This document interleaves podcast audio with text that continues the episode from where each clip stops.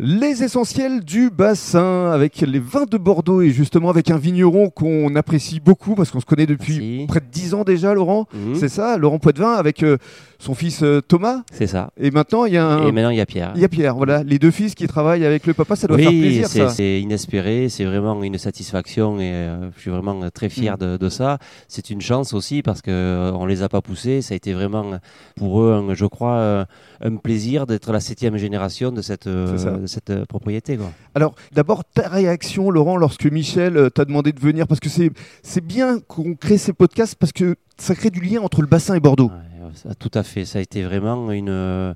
Euh, Pour moi, c'est un petit peu une reconnaissance d'amitié et euh, euh, c'est pas facile. On vit- on on n'est pas au quotidien ensemble, mais il y a, y a un lien fort, je pense. C'est c'est comme tous ces gens qu'on voit pas souvent, mais quand on les voit, on a l'impression de jamais les avoir quittés. C'est ça.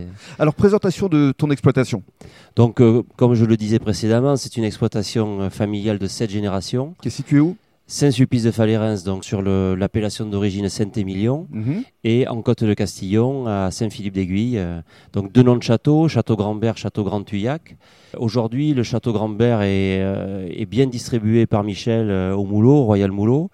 Et euh, donc la démarche est d'essayer de progresser vers le Côte de Castillon, Château Grand Tuyac, et puis d'a- d'accroître un petit peu ce partenariat euh, entre nous. Alors, parle-nous de la façon dont tu euh, travailles euh, tes vignes. Alors c'est très à propos cette question, puisque les générations arrivant, Ouais. Évidemment, les techniques de, de culture évoluent et changent.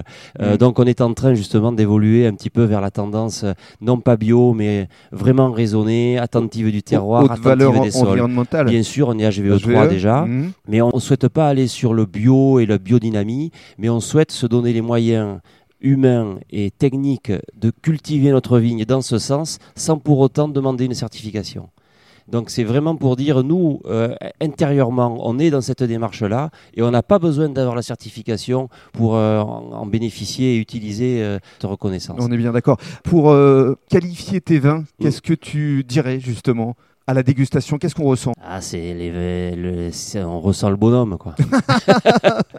c'est, c'est un peu, c'est un peu ce qu'on nous reproche aussi, parce qu'on est, euh, je pense qu'on est une famille de gens de caractère, et des fois nos vins ont un peu de caractère aussi. Mhm. Donc c'est des vins de bonhomme. On, on s'affiche en, en contre-étiquette euh, euh, avec mes enfants et mon épouse. Vraiment, c'est pour montrer que derrière une bouteille de vin, il y a une famille. Il y a une famille. Ouais. Eh bien justement, on va donner la parole au euh, fiston dans le cadre du troisième podcast.